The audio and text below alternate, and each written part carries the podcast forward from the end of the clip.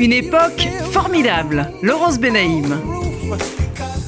Quand je vois quelqu'un en train de lire dans le métro, oui, j'ai envie de pleurer.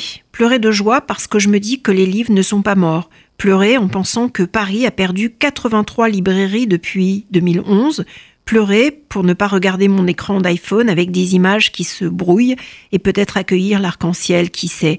Jamais les livres n'ont été aussi présents dans les chambres, comme dans la nouvelle salle de restaurant du Brac, le dernier hôtel réalisé par Philippe Stark à Paris, où l'on dîne dans ce qui ressemble bien à une vraie bibliothèque, où le livre de chevet reprend bien son sens, puisqu'il est régulièrement remplacé par d'autres et même choisi par un book curator.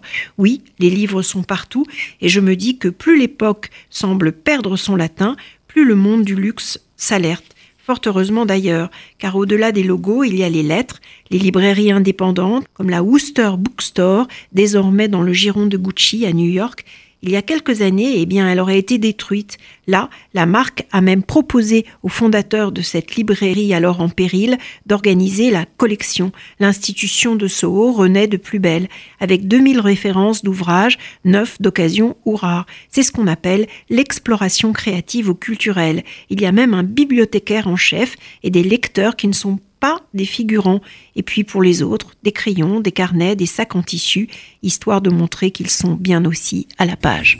Laurence Benaïm est l'auteur de Versailles et la mode aux éditions Flammarion.